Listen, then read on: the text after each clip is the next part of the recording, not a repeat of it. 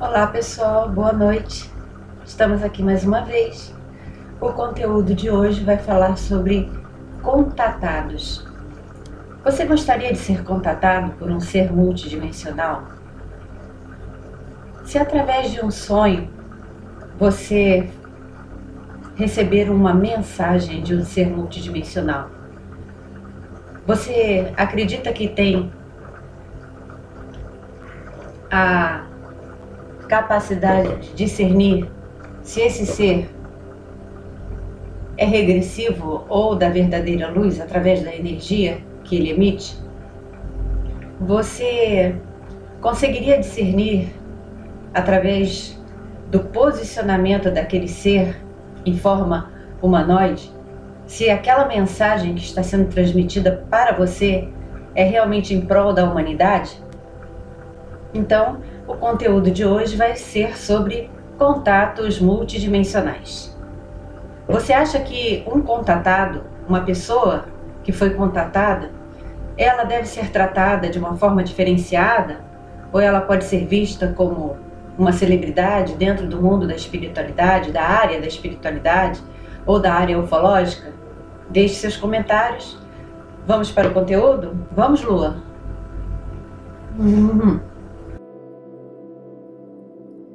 Hoje, o nosso conteúdo vai tratar de um assunto relacionado com contatos multidimensionais que qualquer um de nós pode ter.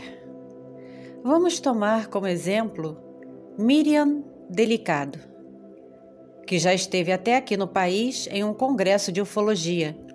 Ela é canadense e durante uma viagem com amigos, luzes começaram a acompanhar o carro em que estavam até que ela pediu para a amiga parar. E assim que o carro parou na estrada, todos perderam os sentidos, menos ela. E seres não terrestres saíram daquela luz, se aproximaram e a levaram por quase três horas no nosso tempo.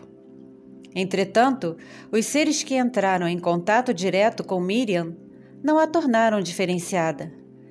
Segundo as suas próprias palavras, ela diz: Existem milhares de pessoas no planeta como eu, que foram contatadas por seres benevolentes para levantar a humanidade em unidade, para cocriar novos acontecimentos no futuro do planeta. Nós sabemos que as agendas se aceleraram e algo muito sério para a nossa vida são os nossos processos pelos quais nós estamos passando. Mudanças vão ocorrer em nível planetário em todas as áreas. Os que estão em seus processos precisam aprender a discernir o que é benevolente ou não. A Miriam conta que quando ela foi contatada de uma outra vez através de sonhos, os seres andavam de um lado para o outro e não olhavam para o rosto dela. Até que ela disse: Se isso vai continuar, olhem nos meus olhos porque eu não vou falar com vocês se os seus olhos não falarem antes comigo. Então, o que acontece? Nós temos falado muito sobre o medo, que abre portas para outros sentimentos negativos. Dentro da espiritualidade e no nosso dia a dia, é preciso saber lidar com o medo. Se você tem medo de vivenciar experiências multidimensionais positivas, como receber uma orientação por parte desses seres benevolentes? O medo é sentido no ar, é algo energético.